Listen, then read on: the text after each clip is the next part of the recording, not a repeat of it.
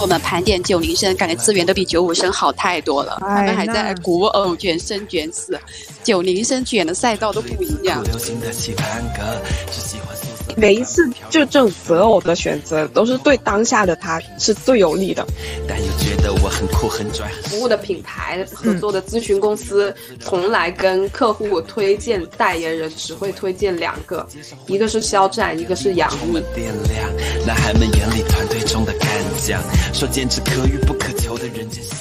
Hello，大家好，这里是完全没想到，我是主播江子，我是 Stella，我是老妮。今天我们就是邀请了九宝。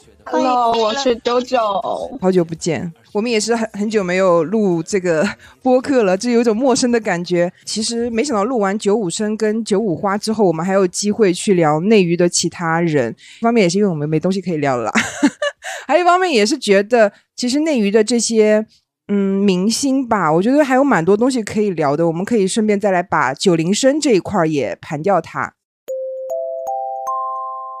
紧急插播一下，截止我们录制时间为止，并没有更新到陈楚仪的第二次直播。那他第二次直播里面说的更多关于陈牧驰的信息呢，也没有得到陈牧驰方的回应。如果大家对这方面有什么更新的消息，或者是有什么看法，都可以在评论区跟我们讨论。其实我想先聊一个跟九零生没什么大关系的人，就是陈牧驰啊，因为最近他怎么说还蛮火的。每天都在吃瓜。结婚后离婚，这个是他自己锤了自己，然后大家也觉得啊，没关系，他是演员啊，怎么怎么着无所谓。但是他 gay 的这件事情，有大家觉得是真的吗？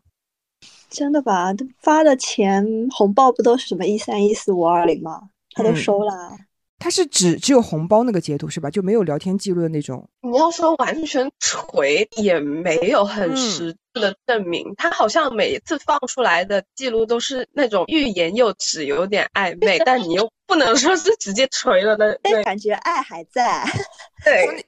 网友判案就是说，觉得吴楚一是觉得自己被骗了，但是又还在爱他，就是还是我恨，但是离不开，是吧？然后就是说，也又不想锤死他，然后又又有点不爽吧那种，好像是说他想要陈牧驰给他道歉，陈牧驰在。利用他，就是刚开始不是让他，哎，怎么你们最后要听我讲吗？讲呗。就是刚开始不是这个事情爆出来之后，是说陈牧驰方让联系了吴楚一，让他帮忙写一个澄清。对，这我知道。结果后来吴楚一就说，结果陈牧驰后来就不理他了。嗯。然后，然后。网友判案说，因为陈牧驰那边可能接收到了一点信息，可能会觉得吴楚一会编造，还是意思会放一些他们之前的料出来，所以意思是他的公司让他不要再跟吴楚一联系了，怕吴楚一那边会爆出他们的更多截图之类的。嗯，对，所以陈牧驰就不跟他联系了，然后吴楚一就觉得，怎么我帮你澄清，你不你就不联系我了，用完我你就。就是不跟我联系了，他就很生气。昨天不是有一个热搜，我就是说什么看完吴楚一的直播，好像看了一本 B 一小说嘛。呀，对，啊，陈牧驰还当过兵哦。他在刚刚退伍没多久的时候就已经认识了吴楚一，是开始北漂的时候就已经认识这个男生嘛，就跟他一起什么同居什么的时候，室友哈，室友啊，不是那个不是那个意义上的同居哈，嗯，去面上了封神，然后开始走上演员的路，然后应该是这个时候他们就慢慢的就渐行渐远嘛。但是他还一直吊着吴楚一，哪怕当时他其实已经跟《封神》剧组里面的导演助理结婚了嘛，而且吴楚一是不知道他结婚了。前天直播好像是说他不知道陈牧驰已经结婚又离婚了。所以说陈牧驰跟他前妻在一起的时候，还在用着吴楚一的钱。吴楚一的钱，对，接收着他的红包，一三一四五二零的那些红包。我我觉得是这样的，看吴楚一之后还锤不锤啦？这个事情呢，发现那个陈牧驰他没有很强的一个背景资源和公关团队，因为按道理说，如果是一个小流量红的话，背后一定会是有那种比较大的公司来保驾护航的，就不会有这么就是这么多事情。因为你说从素人转胡逼嘛，那肯定有很多事情的嘛。但是我觉得说每个人肯定都有很多事情，就是陈牧驰被被搞成这样，我就觉得根基不深吧。还没有被那种大的资本或者大的公司选中，就有点像草台班子的感觉。就是说，如果说吴楚一手上的证据只有那些转账红包跟一些的聊天记录，其实并没有能够实锤他是 gay。对，但是我觉得能看出，要么就是直男钓 gay 子，要么就是在一起，就两种可能，但不是锤死陈陈木池是个 gay。跟他之前营造那种人设完全不一样哎，之前一直在营营造那种笨蛋美人吗？或者是憨憨的一个形象吗？但我觉得他好像也挺笨的，就是有点小聪明的笨，你你知道吧？就是你看结婚离婚，然后和和 gay 就搞这么多，然后也没有做的很干净。每一次就这种择偶的选择，都是对当下的他是最有利的，对那个环境下能照顾他的一个人。是，你要说他笨，他又不是。但你要说他很聪明，他呃也就那样。嗯，然后还有很多很多其他的事情，但我不知道。就是我看网友的一个总结，比如说他其实是没有签乌尔善的公司的，他签的是嘉行。对，以后吴楚一还有什么猛料大料什么的，我们再来再来好好讨论一番吧，好吗？今天我们的主题还是九零生，就新不了这个九五生了。然后我们想跟大家再重申一下，就是我们盘点的这些九零生的。他的主要的作品都集中在影视作品中啊，当然还包括了一部分的综艺。但是就我的意思，就他没有什么，就比如说有些流量，他可能在 idol 圈或者怎么圈的就比较红，但是不在我们这个的考虑范围之内。我们还是主主战场在影视作品这边，然后介绍人物可能也会有漏掉，欢迎大家在评论区给我们补充。然后这一些盘点依旧是我姜子优选哈，就是都是我拍的。如果说大家有问题，可以喷我没关系，反正我也会删掉。好。T 零开始就 T 零是我在我看来是有一点，嗯，可以说一骑绝尘也好，也可以说在这个赛道跟他无人能及也好。第一位是我们的肖战，一边整理一边享受，哇，果然肖战还是很有影响力。然后现在介绍肖战，然后肖战是九一年十月五号出生，一六年选秀出道，一九年夏天的陈情令就让这个十八线明星突然间就变成顶级流量了，就就是一切都发生的怎么说呢，很突然，所以。他真的出事的时候，我也没想到会变成这样。二零二零年的时候，呃，肖战主要是肖战粉丝吧，出现了二二七事件嘛。因为本人我也是 A O 三的一个用户来着，所以出这件事的时候，我是挺挺愤怒的。但是后来就越来越感觉好怪，就整件事就的走向变得有点难以控制。二零二零年的二二七事件等于是肖战一个至少是职业生涯非常巨大的转折点吧？九宝有了解吗？有了解。但我其实当时就是作为也是肖战粉丝，也是啊这个 A O 三的忠实用户。天呐，整个人都崩溃了，一下子没了两个快乐老家。那所以你那件事发生了之后，你觉你当时有觉得是有对错在里面吗？就谁对谁错？我当时肯定是觉得粉丝为什么会兴起说举报的这种风气是非常要理智吧。对对，这样你要是不喜欢，那你就不要去理睬他。然后觉得举报的这种风气不好，它不是一种特别优良的 传统。对，然后当时为什么有 A O 三这件事呢？就以我的记忆，因为有人写了把肖战置于他们觉得不好的境地的文章。好像是把它写成妓女吧？她是一个男性的站街女，对对，站街男。但她其实是一心想要变性的，人设这么丰富啊！她是男扮女装的站街，然后就在那些小发廊里面，对，还有点想看怎么回事，还蛮有艺术感的。好，然后这件事儿被肖战的伪粉知道了之后，你有？我有，我有文件，待会儿发给你们。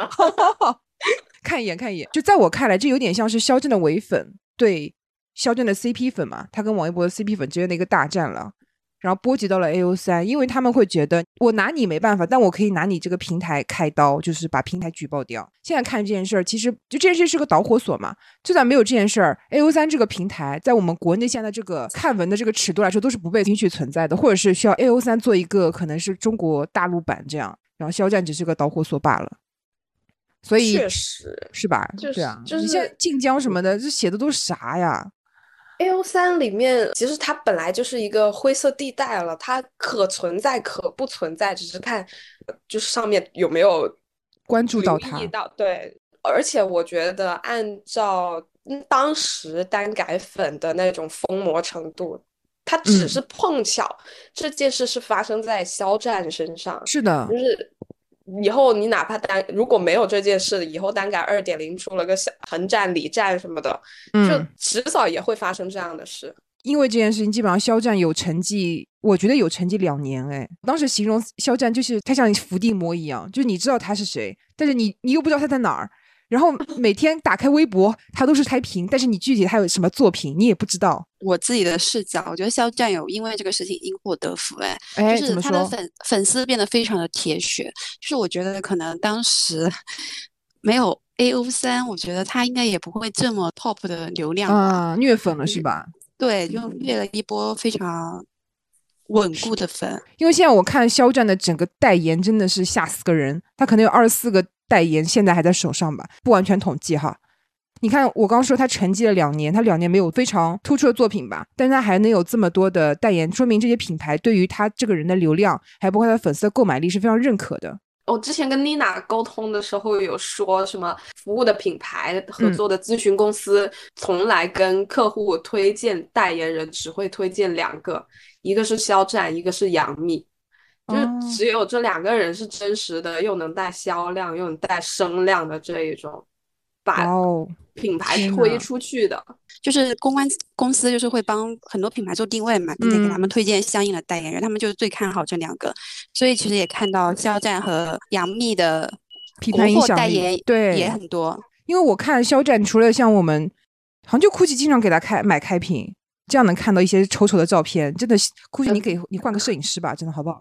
然后像欧莱雅、YSL 也算是比较好的一些彩妆品牌，也会找他，所以他在女粉丝那边的影响力还是蛮大的。最近的话，其实他跟杨紫的那一现代剧，我觉得没有我想象中就是全民都在讨论这件事的感觉。没有爆火到那个程度。是还是在粉丝内部引起了一一番讨论，这样。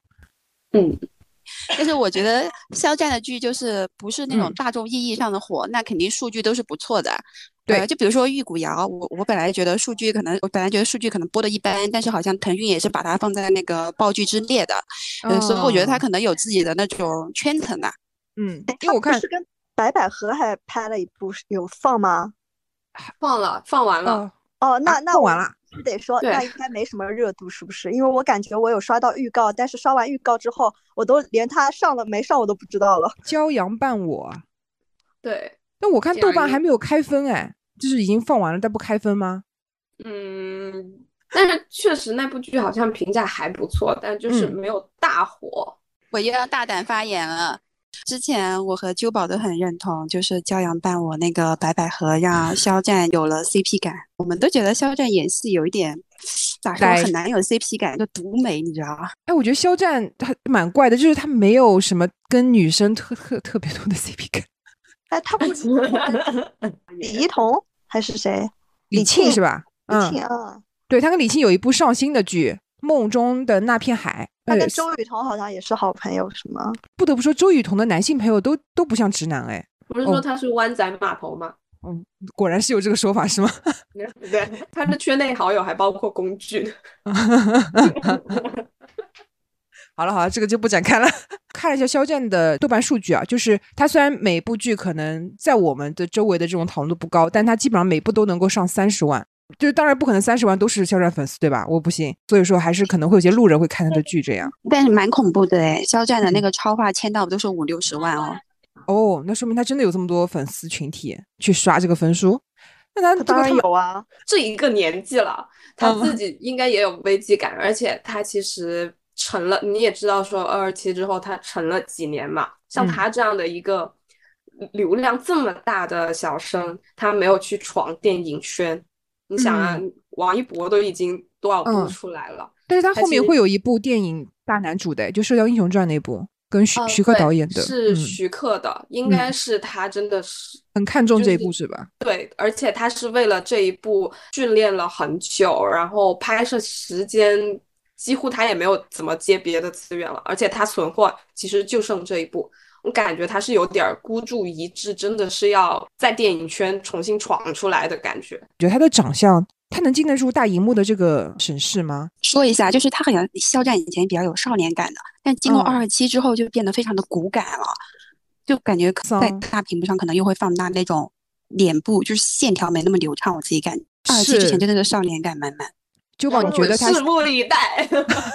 刚刚九宝有说，肖战其实后来没有什么存货嘛，他除了这部《射雕英雄传》之外，还有一部《兰香如故》，哎，都是饼吧，没有说他要真的，啊，觉得这些东西都是饼哦，就没有真的说会会上或者怎么着。他真的真的确定的就只有徐克的《射雕英雄传》嗯，OK，好的好的，那我们就一整个期待注意，反正明年就要上了，到时候啊，看他卖的怎么样吧。因为我们上次在讨论电影的时候有说到，其实感觉我们内娱市场对于流量去演电影这些东西，已经慢慢的有点去掉那种滤镜了，就觉得啊，他们去演电影肯定会销量怎怎么样，票房怎么样。但后来发现也还好，就电影票房没有想象中那么容易被带起来，那就看看肖战，我认为的现在九零生的 top 顶流能不能把《射雕英雄传》这部剧给带起来吧。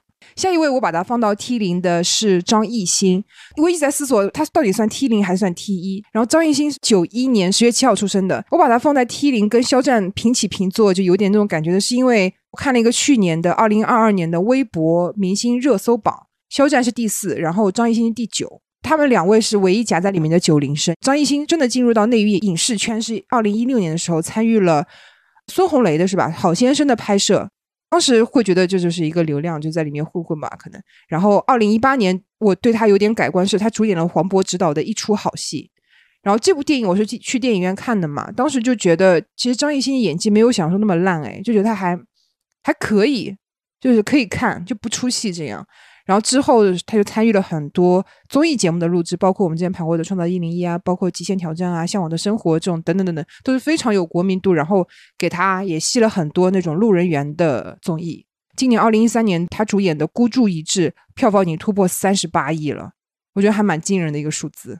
我觉得你顺序错了，什么他是先拍了那嗯个《极限挑战》，然后那部电影的导演黄渤还是谁来着？黄渤，嗯，对，我觉得他是因为跟黄渤熟了才有这个资源。他是先进入了极极限挑战，包括他还拍那个好先生，是不是也是因为在极限挑战里面跟孙红雷熟了？这个逻这个逻辑关系我我不太记得了，反正嗯他之后的整个影视作品都是围绕着这个综艺节目而产生的。就认识了一群大一群哥，孤注一掷大家有看吗？我看了 怎么样？好看吗？还行啊，就是很商业啊。嗯嗯，你觉得他的演技有比之前更好一点吗？他演那种很紧张，感觉他马上要被发现的嗯情节的时候，让我感受不到他很紧张。我知道他一定没事那种，就是啊不会让我很投入，就是能感受到是演出来的，但是他有哦用心的在演。我觉得他啊，就是是非常会，他选东西很很会选，对他很聪明作品，啊，挑挑综艺啊，就是很一种认真且聪明的态度。因为你其实看他参加的综艺不多的，但是嗯都是、我觉得评分都很高，而且能给他带来很多后续资源的，比如说《极限挑战帮》啊，比如说《创造一零一》啊，《创造一零爱偶偶像练习生》嘛，觉得整体看下来，他对他自己是有。规划定位，然后有那种想发展的方向嘛，就可能他定位我这个专业音乐人或者怎么样，而且我觉得他真的像 Stella 说的，他真的很会在一个综艺里面就挖进这个综艺的资源。就是我很少能看到一个人进入到一个综艺之后，他跟里面的每个人后续都会有一些牵连，或者是不无论是作品还是说他的一个变成他自己的一个资源，变成他的一个朋友这样。都不只是嗯是牵连，感觉是深度合作。有这个思考量，他有这个为自己职业生涯不断的去挖掘资源的这个态度，我觉得是很难得的。而且我会觉得他每次参加一个综艺，我觉得都能够挖掘到他不一样的一个面相。比如说在《极条》里面，他就是呃就很好骗啊，是什么都什么都听哥哥的呀，然后什么都无所谓啊这样的一个态度。然后但他到了《偶像练习生》里面，他突然变成一个很专业的制作人，一个 PD。就是有一种人物的多面性的一个展现，然后包括他进了向往的生活，然后他也可以表现出他非常接地气，表现出来。我也不知道他是不是真的接地气，但是我我我们看到的是这么一个面相。我觉得是他是有在认真的规划这些综艺能给他的人物形象添添加什么弧光的。是的，所以我其实觉得对张艺兴的呃未来的发展还是蛮蛮放心的。对的，对，因为因为他会自己给自己找出路的感觉。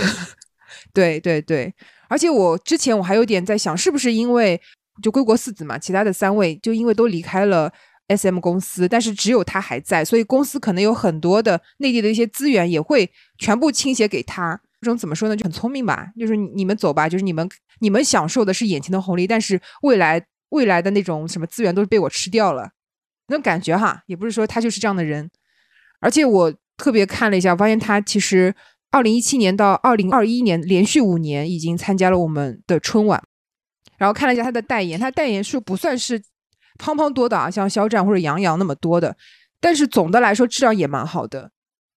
就像欧碧泉男士，我经常能看到他的这种海报啊，然后像 Valentino 啊，然后像哈尔滨啤酒啊，就是该有顶流该有的资源他都有了。就是我觉得，因为张艺兴他是音乐属性很强嘛，嗯然后在我们华晨宇当爹之后，然后就有一些 代言被 肖战和张艺兴瓜分了，比如说张艺你小心点兴的雪说话，碧什么叫瓜分？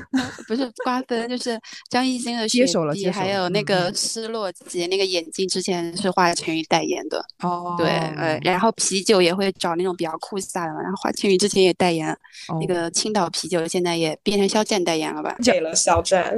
对对，江山代有才人出嘛，就是也不能一个人独享，就是轮着使。那我们 T 零两位就说到这边了，然后我们对 T 零两位，其实你看，因为就算是肖战，万一啊一不小心射雕扑街了，对他的资源的影响度也还好。然后张艺兴这边，他不仅自己能够运营自己，在演技、在唱歌、在接综艺方面都有自己的一个独到的见解，也非常愿意 push 自己去接一些不同的东西。然后这两位，我觉得都是在未来非常有机会能继续红火下去的。T 的第一位呢，本来我也是没放进 T 零的啦，就是我们杨洋老师啊。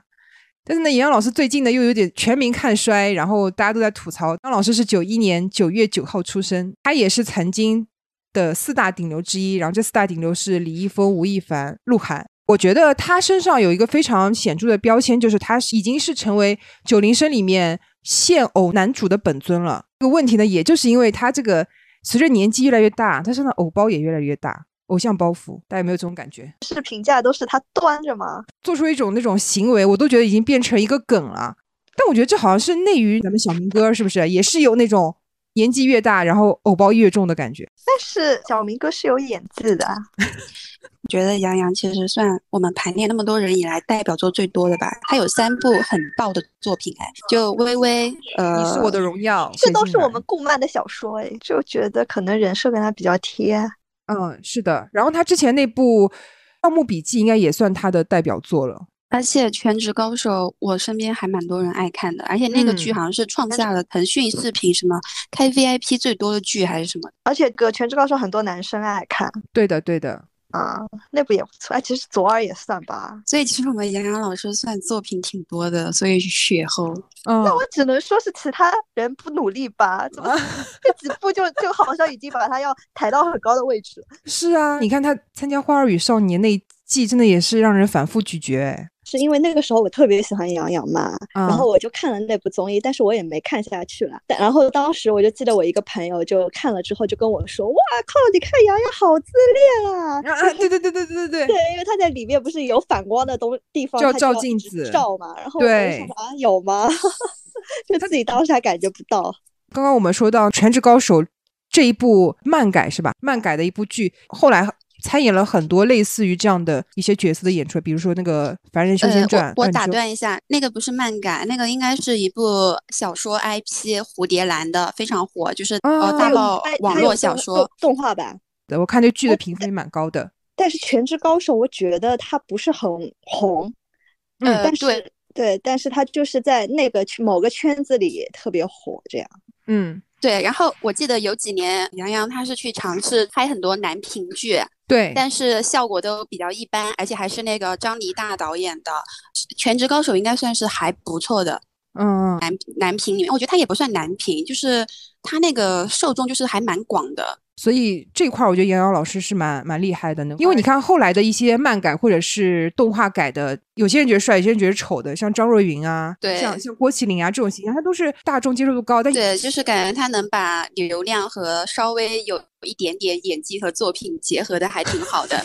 因为比如说张若昀，你就不能说他是流量嘛，对吧？然后呢，杨洋老师身上还有流量标签。流量，对，因为我们杨洋老师我看了一下他他的那个代言数也是就着实不少，看到过他上开屏的，比如说像法国娇兰，对吧？纯享的酸奶，还有什么宝格丽，他也有，可口可乐也是一个非常好的品牌代言人的资源。他代言可口可乐，可能是因为他之前是康师傅百事系的，就是他代言了康师傅的茉莉清茶很多年了，六七嗯年吧，然后又代言了百事的，应该是无糖可乐，然后后面突然他又整个从康百体系转到可口可乐体系，而且一一来就是全球代言人，对，全球品牌代言人。哎，所以这种竞争对手的互转，它是没有任何的这种竞业协议的啊。我我不知道是不是被挖过来的还是怎么样，因为他相当于把可乐这个品类全全代言了。哇，这这个很就厉害！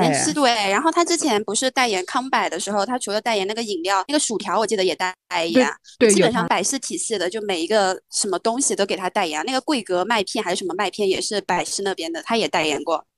哇，杨洋老师可以哎，我觉得他还有那种客情做的蛮好的。我们之前就是服务过他做了一个品牌，杨洋老师他们团队是蛮蛮 nice 的。quota 用完了，就是合同里面的那个 quota，就是那个权益用完了之后，还邀请杨洋老师格外补拍了一条视频，他也拍了。所以其实我觉得他应该在业界的口碑是蛮好的，就不管是品牌方、广告方，可能拍戏的时候大家对他的感觉也还是蛮好的。因为我觉得他能做这么久的流量，肯定是业界口碑还不错。换一个角度来看，他在剧里面的偶像包袱这么重，或者是他在综艺里面这么关注自己的形象，也是对是的，所以我还蛮看好他，他和的小明蛮像的，而且我觉得。因为就是我记得他当时因为那个很油上热搜之后嘛，他们公司马上上了一个公关，说杨洋是现实世界的 king，然后上了热搜第一，被大家狂骂，然后那是个热搜马上就撤了。所以其实我觉得那个是他们公关试探，然后又撤啊掉了。但是我就觉得说很高明，嗯，哎，我觉得没有什么问题啊。比如说像之前蔡徐坤的那个“鸡你太美”什么的，你虽然说这是个搞笑，是个恶搞，但是连小学生都知道了这个梗之后，那你这个标签等于是跟你绑深度绑定了。那对于这个演员未来可能通过这个梗去造一些别的事情，造一些对他好的一些资源、一些一些东西吧，也是有帮助的呀。需要他们拿捏一下，对，所以我就觉得他的团队还蛮蛮厉害的，蛮努力的。我觉得，嗯，对他可能风波过去之后，我觉得可能又还会靠作品回来吧。我觉得会会。我看了一下他之后的作品嘛，他有部陈正道导演执导的《循环》，黄渤跟杨洋主演的。陈正道最近几部片子，我觉得作品的最后的呈现的效果。我不是特别喜欢吧，但是对于这个导演，我觉得他还是能够出一些好的作品，包括他之前我们聊的，他调教演员有他独特的方式啊。然后还有一部是叫《扑克》，是邱玉洁编剧的，他曾经编剧过《开端》《山海情》《风中有朵雨做的云》。就我觉得这个编剧是蛮厉害的，所以不知道《扑克》这部片子是不是能够给杨洋带来一些别的变化。后面的像一些《凡人修仙传》啊，《隐秘的高手》这种，我觉得都是杨洋老师的一个标准射程内。嗯，那最主要的是还有一部电影吧，主旋律《援军明日到达》，这个应该是蛮重磅的资源的。我看他粉圈至少是很重视这一部电影。这种剧就是他可能变成一个粉丝之间觉得他是要转，就是主旋律的一个政治工作它是电影资源嘛，啊。对其对，实他当红的那会儿是不少的，只是后来，所以嗯他能够打进主旋律里面，应该是他的粉圈非常重视的一部。我看了一下那个《援军明日到达》的导演叫张扬，然后他老爸是张华勋，杨洋老师在里面应该是搭档于和伟和尹昉。嗯，可以学学于于和伟老师演技对杨洋的脸就是没有什么缺点，除了他的身材，所以我觉得他应该可以随便乱造乱杀他那张脸。身材，你说是身高是吧？比例，但我觉得他好，大的。我不想再说下去了，我也害怕。这个我觉得不会啊，毕竟杨洋学跳舞的哎，音译的。体态蛮好的。这个还蛮加成他那些剧的。好的，杨洋老师，我们大概说到这边，就是我把杨洋老师单独放在了一个 T 的 level，我想说，就是他跟下面这些也是有 B 的。下面这个我把他们罗列为 T 一点五，就是没有到二，但是呢，就是跟杨洋老师有点差距。第一位是黄景瑜，黄景瑜是九二年十一月三十号出生的。搜资料没想到黄景瑜的进演艺圈之前的生涯这么坎坷，哎，有说他之前是空少，就跟王鹤棣一样，后来来上海嘛，然后做过烧肉店的炭烧员，做过电视台的电话编辑、服务员、工厂学徒。后来二零一六年之后拍摄《上瘾》，就一炮而红。而且我觉得《上瘾》大家对对他的定位很精准，就他不是单改，他就是腐剧，就是耽美剧。而且不是说刘德华也很爱看吗？我觉得黄景瑜他更珍惜这份工作，就是你不能说他演的多好，但是就感觉他努力了。黄景瑜后来的那些成功，包括他后来走的这条路也是有迹可循的。在二零一六年靠上瘾打开知名度之后，一七年我查一下，他应该就是搞了一些综艺吧。到了一八年开始拍了《红海行动》，就在当兵啊或者是当硬汉的这条道路上一路飞驰，就在整个九零生里面基本没有对手了。但人家也没有就说走死这条路，后来又拍了《节爱》《千岁大人的初恋》，就感觉在现偶这块他也是有自己他自己的受众群。但是后来他拍的一堆现偶的分数基本上没有超过六分。大家对黄景瑜有什么要说的吗？觉得他这一挂确实在内娱是蛮没有竞品，对呃不对好啊，欧豪。我觉得黄景瑜这种流量加成的硬汉，确实他这个赛道确实没有竞品。对对，然后我不得不说，我们盘点九零生，感觉资源都比九五生好太多了。他哎们还在那古偶卷生卷死，九零生卷的赛道都不一样，就是卷出。就是他在电影圈都能卷出细分赛道来。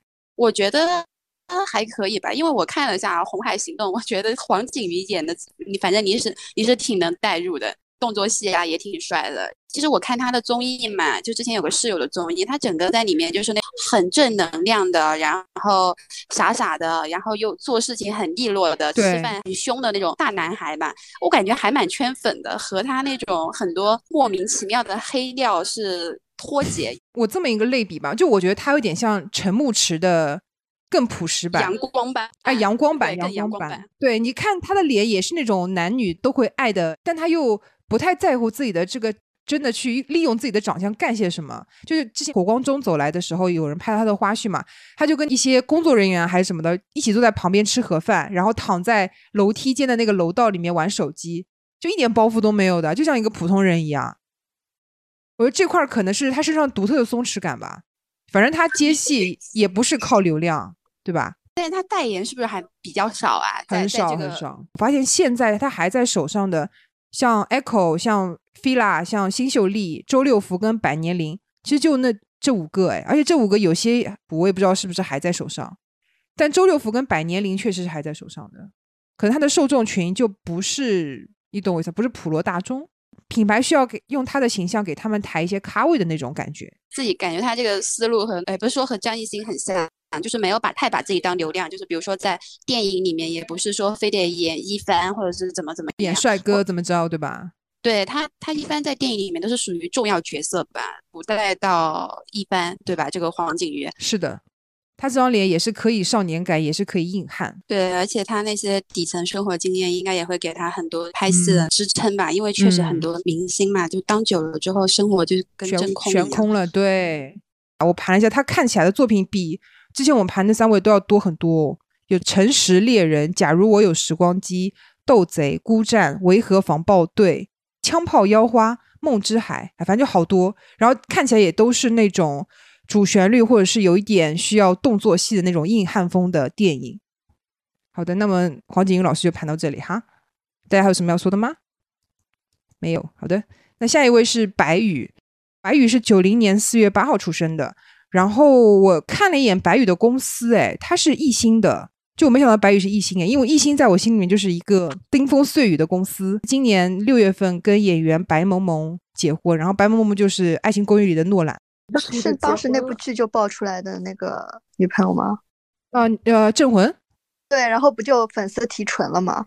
当时是他吗？是他，一直都是他，一直都是他那。很专情哎，有加分。哎，镇魂，我有话说。当时我的同事他们在做一个项目，是签了朱一龙的，但是那个时候全网无人知道朱一龙是谁。哦，那个时候是知否的项目，他们为了找朱一龙的资料，就是翻了那种古早、好古早的素材，嗯，然后就是就这么去了解这个明星，然后做了之后，之后朱一龙就红了，你知道？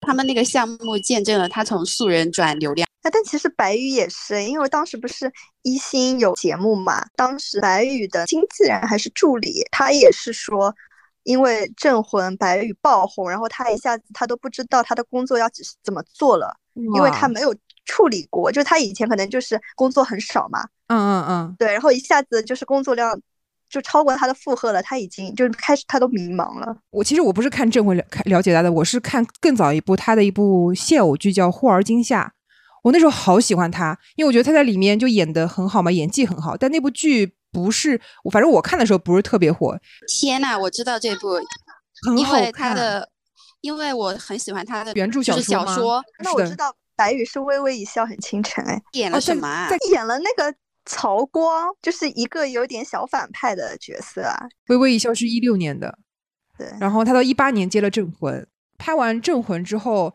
他后面有一部叫《深探》，我也看过一点，就是一部推理类似于的网剧。真正迎来它转机的，应该还是二零二零年那部《沉默的真相》。对，我记得很很清楚，就是而且我当时看到白宇去演这部剧，我是蛮震惊的。当流量之后，没有再接一部古偶，没有再接一句现偶，咱们就直接冲这种也不知道他会不会红的精品剧。哎，我个插入一下，他不是没接，之前还是演了几部糊糊的现偶，《沉默的真相》演完之后，然后后面还有《乔家儿女》，然后有呃风起陇西，风起陇西评分也蛮高的。我看了一下白宇的代言，嗯、代言，嗯嗯嗯，就看得出来他已经不想到流量了，就俩俩，但是还行吧，还行吧，有代言就行。未上映片子《霍去病传奇》是不是还还挺重要的？是一部剧集，然后张瑞云跟毛晓彤主演，然后白宇是二番，对，就还还不错。好的，大家白对白宇还有什么要说的吗？没有，看下一个喽。下一位是李现，李现也是一心娱乐的。然后虽然我很喜欢河神，但是我偶尔有些时候觉得他就是有点憨憨的。你说他有性张力吧，也可以；说他是憨憨的村汉吧，也可以。就是只只是只有一线之隔。我之前看一部比较老的评分比较高的电影，叫《万箭穿心》，